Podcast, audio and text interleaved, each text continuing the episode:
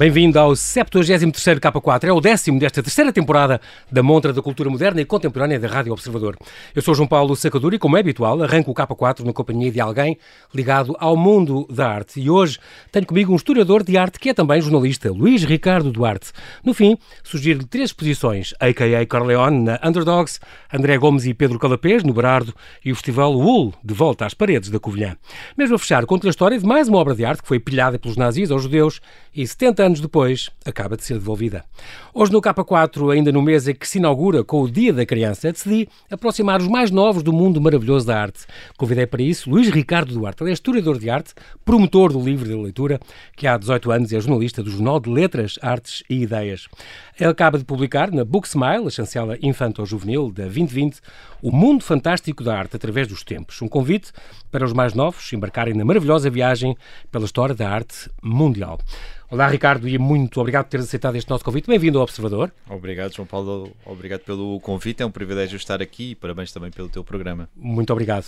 Tu nasceste em, em, em Lisboa, tu, tu, fizeste a tua vida quase toda em Setúbal, até depois de estudar na, na faculdade, Exato. digamos assim. Tiraste. É engraçado porque uh, as áreas onde tu te mexes é exatamente as áreas. Tu não podias ser a pessoa mais bem formada para o que fazes. História da Arte na Faculdade de Letras, depois, onde aliás dirigiste um, um jornal, já, já com o, o vício da leitura e dos livros livros. Um, literatura, depois formaste outras formações tuas têm a ver com literatura, com jornalismo, no Senjor, tiraste o mestrado, estudos uh, clássicos, e um, entre a arte e a, e a história e a literatura, é uma das grandes uh, áreas e atividades que tu tens, que é exatamente ser promotor do livro da leitura. É muito engraçado porque tu queres levar toda a, pôr toda a gente a ler e tens muita, muito trabalho com, com as crianças. Ainda hoje acabas de vir de uma escola. É verdade, da, da Arganil, tive com duas turmas do quarto ano. Há, há, pessoas que têm percursos em linha reta, que sabem desde muito cedo o que é que gostam de fazer. Há outras pessoas, da qual eu me incluo, que fazem mais zigue-zagues, uhum. mas hum, em tudo talvez haja essa vontade que também estavas a referir de partilhar, de partilhar hum, conhecimento e sobretudo de partilhar histórias. Este meu balanço balanceamento entre a história da arte e a literatura tem a ver com isso, encontrar narrativas eh, com pequenos enredos, quer num quadro, quer num, num romance, por por características próprias, e esse gosto de partilhar através do jornalismo ou através de, deste livro é de facto o que me mobiliza e talvez seja o dominador o comum. Eh. E, e, é engraçado porque tu uh, disseste uma coisa muito curiosa, o encontrar pequenas histórias, historietas e curiosidades, e é giro porque este, este mundo fantástico de arte através dos tempos, e é, e é assim que eu acho que se deve conduzir, muitos serviços educativos de museus fazem isso, através de uma visita de uma criança ou de um, de um jovem através do museu, faz-se muito através dessas coisas que eles procuram procuram onde é que está isto. Aqui tens imensas atividades divertidas para os miúdos irem encontrar nos quadros mais famosos, mais icónicos e, e partilhar essas pequeninas histórias sobre o pintor, ou sobre o, este período da arte, ou sobre os quadros mais famosos. E há muitas, muitas, muitas. É uma coisa que eu acho que isso é que agarra os miúdos e Sim. atrai, mais do que um grande discurso académico sobre o evoluir da arte e as várias. Isso é muito engraçado. Tu tiveste uma coleção também, esta ontem e hoje em Portugal, Exato. que já vai fazer nove anos, eh, onde tu escreveste, eh, se não me engano, quatro livros sobre quatro. a formação de Portugal e os descobrimentos, e depois tiveste um sobre o Estado Novo, isto para miúdos, atenção, e já estão no, estão no Plano Nacional de Leitura, um sobre o Estado Novo e um sobre a Guerra Colonial. Portanto, não é novidade para ti pegarem temas fraturantes, temas complicados e tentar explicar isso aos miúdos. Sim, é sempre um desafio uh, renovado, mas um, também para ir ao encontro do que estavas a dizer, há aquela regra da publicidade que é um, um, a AIDA, não é? Uh, que é a atenção, interesse, desejo e aquisição. Nós aqui não queremos propriamente uh, que haja uma aquisição de consumo, como a publicidade quer, mas essa ideia de começar por aquilo que desperta a atenção e levar a um conhecimento mais consolidado e aprofundado é o objetivo que qualquer livro que uh, se situa dentro da área do conhecimento histórico ou artístico deve ter. E uh, eu, foi o que eu fiz nesses livros de, de história. Uhum. Uh, há um tentei simplificar, mas não uh, descurar a informação, uhum. a tentar fazer uh, pequenos apontamentos laterais, criar um enredo que não esquecesse as lendas, mas também as desconstruísse. E neste livro a ideia foi uh, como é que nós olhamos para um, um quadro.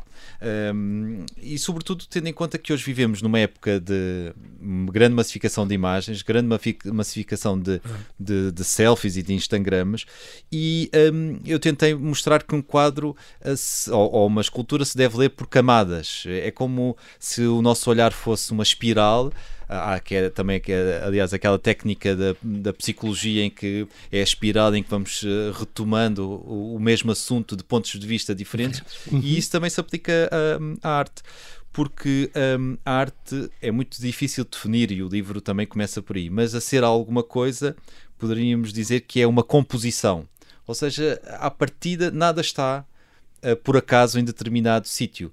E o livro um, procura tenta... esses enredos, procura essas linhas Exato. condutoras, não é? Hum. É muito curioso porque parte exatamente dessa questão do que é a arte e para que é que é preciso a arte, uh, uh, como é que surgiu a arte e vais desde as lutas de Altamira, vais por aí fora, um, até ao cubismo e até ao, ao op art e é, é, muito curioso, consegues contar isso uh, para os miúdos, este é uma, no fundo uma viagem aos estes principais períodos artísticos, mas aqui, e é muito engraçado nos quadros que tu, vais, que tu selecionaste, mas aqui há, há há, questões que é o que é que é bonito, o que é que é feio, para um miúdo pequeno explicar o que é que é arte, o que é que tem qualidade, o que é que não tem. Isso nem sempre é fácil e, né, e também não sei como é que tu desenrascaste desse. Pois, eu hoje nas sessões dúvida, que, é? Eu hoje nas sessões que tive em Erganil foi logo a primeira regra que se definiu. No, há, há, palavras que não se vamos usar nestes 45 minutos, o bonito e feio e o certo e o errado, porque eh, elas não, não, não, não fazem parte do, do léxico. Algumas pessoas acham que é uma coisa, outras pessoas acham que é outra. Exato. Os, os, os gostos nisso são muito complicados. Há um episódio que eu vou contar muito rapidamente sim, sim. de um teórico da psicologia e da arte que se chama Csikszentmihalyi, tem um, um livro que se chama Fluir e outro que Criatividade, estão publicados pelo Relógio d'Água, e ele era filho de diplomatas e viajava por vários uh, sítios uh, do mundo. E esteve em Itália e ia ver as obras de arte em Itália, quer dizer, em qualquer claro. cidade. Sim. E, qualquer cidade é um museu ao ar livre, não é? E ele ia sempre com aquele conselho: vai ver aquela obra porque aquilo é uma obra-prima. E ele, antes de, de decidir ou, ou sentir que aquilo era uma obra-prima, já sabia que era uma obra-prima mas sentia-se um pouco intimidado. O que é que é uma obra-prima? Já ia e, limitado. Sim, já ia com um rótulo, não é? Exatamente. E, e, e, depois é muito interessante o, o, o, texto e a análise biográfica dele, porque há qualquer coisa que nós sentimos, não é? Há qualquer coisa que, uma linguagem quase invisível, não é? Quase do, do indizível, que nos desperta a atenção, que nos desperta emoções, e isso acho que uma criança tem grande sensibilidade para, para descobrir. Muito engraçado. Fala uma coisa também curiosa neste livro, do mundo fantástico da arte, uh, é a questão de em cada período tu vais sempre referir artistas de obras portuguesas da mesma época, Sim. isso é uma ideia muito boa. A começar logo quando falas de Altamira, também vais falar das grutas de Foscoa, que é muito engraçado, até depois à Vieira da Silva e ao, e ao, Sousa Cardoso, ao Medeu Sousa Cardoso, etc., por aí fora. Um, é engraçado também, estou a pensar, falas muito dos pintores, os grandes, os mais conhecidos e as mais emblemáticas obras de cada um, claro, como é que eles pintavam os quadros, vais às técnicas, desde desde as plantas e os pós da pré-história até à, à, ilusão de ótica que, que usava o, o, o, Da Vinci com, com, o olhar da Mona Lisa, como é que ele conseguiu fazer aquele olhar que está sempre a olhar para nós quando nós andamos na sala. É, é, os mosaicos, o milhão de tecelas no, no mosaico de Alexandre é, é, é, engraçado. Como é que tu explicas, por exemplo, esta, e está aqui a fonte do, do Marcel Duchamp, este urinol, ao contrário, que é este, este ready-made, estas artes modernas, às vezes quando levas um miúdo pequeno ao arco em Madrid, ele pode, se calhar, rir-se de um caixote com areia e três laranjas, e é uma obra caríssima e especial, ele pode se rir e, e se calhar sem querer, ir buscar uma laranja para comer, não, não sei. Mas às vezes não é fácil explicar, é mais fácil, se calhar, uma Gioconda ou um Laconte do que esta arte contemporânea contemporânea, não é? Sim. Uh, o, o, o livro para a editora, um, que tem uma tem um catálogo, tem um, um, uma vertente também pedagógica. Uhum. É um livro que um, faz, propõe uma viagem na arte e propõe, sobretudo, uma viagem pela arte ocidental. Temos sempre que começar por algum lado e esperemos que isto seja um sucesso e que uh, seja possível. Um, Tu, publicar outros livros. A última página tens mesmo a dizer, ah, mas há outra arte no mundo, e tens um planisfério com imensos exemplos de... Sim, é um mundo fantástico claro. e infinito. Exatamente. E eu tento um, evitar, e acho que isso uh, espero que esteja presente no livro, a ideia da evolução. A arte não tem uma evolução em cada época uhum. um, há respostas que têm que ser dadas.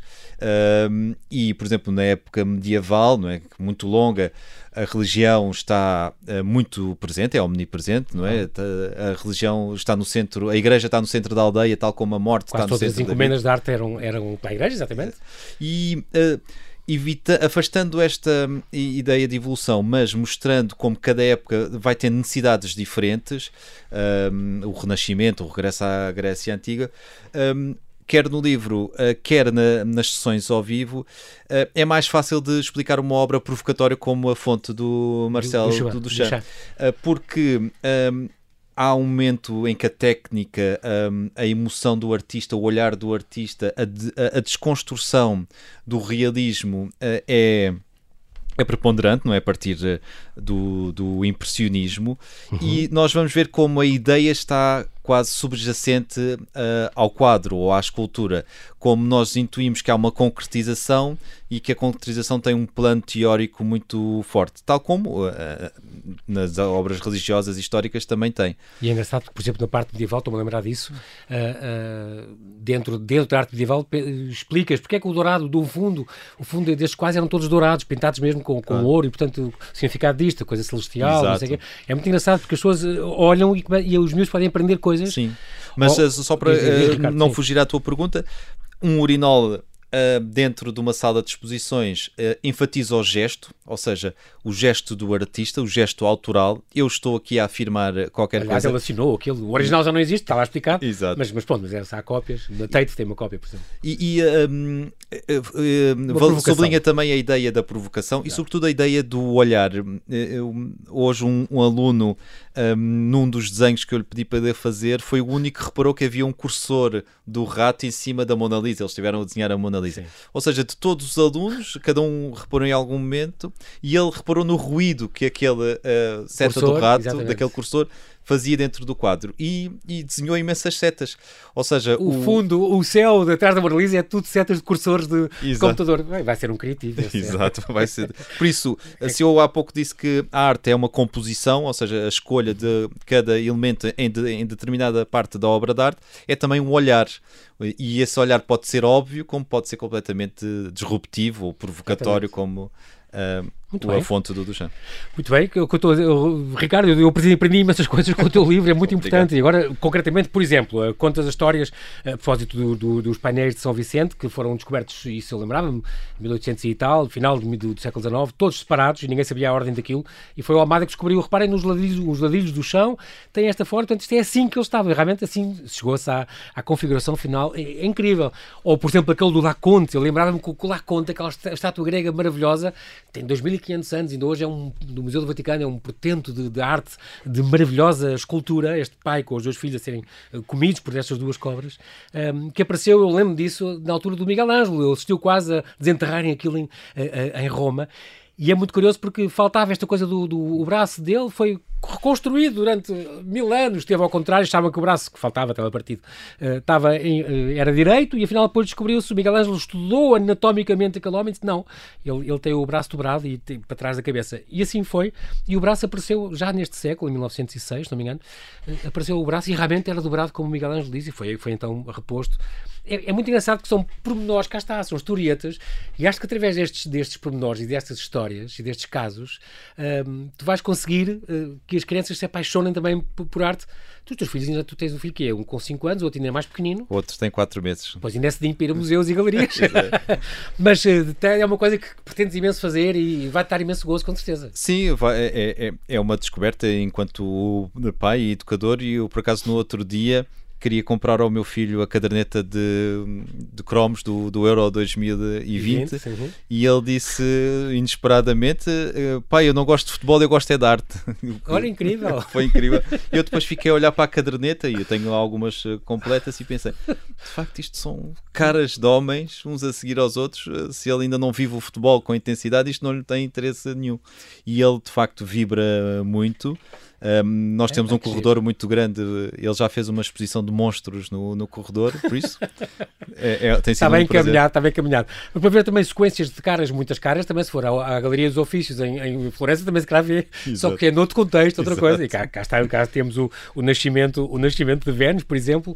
Portanto, muitas artes do mais importante que há, e tu contas até aos Guernica, explicas muito bem aquilo, tiras pormenores, contas as histórias. Portanto, fica aqui esta, esta sugestão que eu, que eu faço aqui com este livro do do, do Ricardo, Luís Ricardo Duarte, com ilustrações. Fica aqui também esta, esta menção à, à Sara Paz, esta designer, ilustradora, que fez um trabalho também muito bom aqui nesta edição da Book Smile, O Mundo Fantástico da Arte. Portanto, uma boa maneira de ficar aqui este, este convite também, se, se, para adquirir este livro da Book Smile. O Mundo Fantástico da Arte através dos Tempos, uma edição da Book Smile. Ofereça a um filho, ofereça a um afilhado ou um sobrinho para o fazer mergulhar neste maravilhoso mundo da arte de todos os tempos. Muito bem, quero-te agradecer, uh, Ricardo, a tua presença aqui no Observador. Obrigado, obrigado eu mais uma vez. por teres vindo. Nós aqui no K4 vamos agora aproveitar para lhe sugerir três exposições. Então, a.k.a. Corleone na Underdogs, o André Gomes e o Pedro Calapés no Museu Brardo e o Festival Wool de volta às paredes da Covilhã. Já passou pelo, aqui pelo K4 e está de parabéns. A.k.a. Corleone, nome artístico do Pedro Campis. Ele celebra 11 anos de carreira com uma nova exposição em Lisboa, na Galeria Underdogs, Temple of Lights, em que a luz e a escuridão são os temas fulcrais.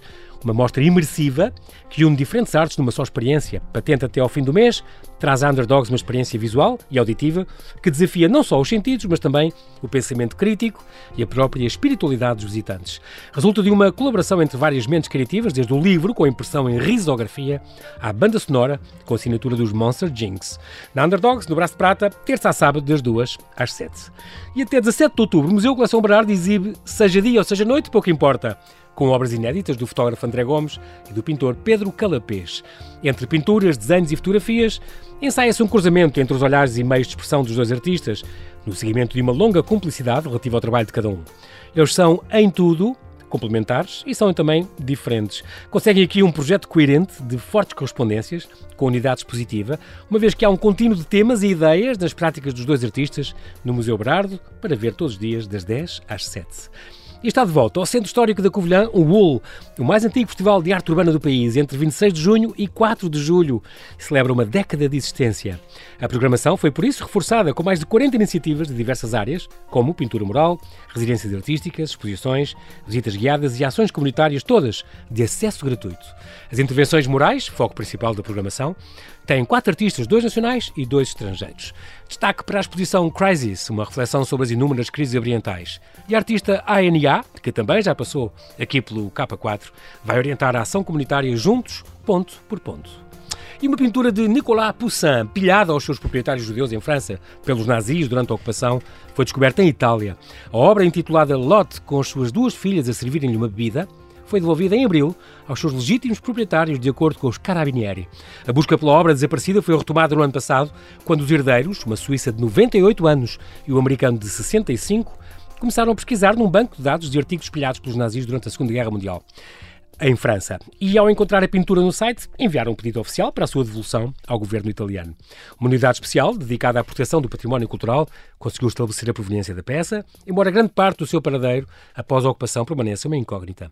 Conseguiu-se determinar que em 2017 a pintura foi comprada em França por um antiquário italiano que a emprestou à Bélgica para uma exposição. Depois disso, a obra foi vendida a um negociante de arte de Milão que exibiu em 2019 em Maastricht, nos Países Baixos. E foi nesta exposição que um visitante especialista holandês em antiguidades, reconheceu-a como um Poussin que fora pilhado. Segundo o trilho que investigaram, a polícia italiana acabou por rastrear a obra até à casa do antiquário perto de Pado, no nordeste de Itália. O Poussin foi apreendido e devolvido aos seus legítimos proprietários. Poussin é considerado um dos maiores artistas franceses do século XVII. Ele preferia pintar telas íntimas para colecionadores particulares, sobretudo cenas de mitologia grega e paisagens alegóricas.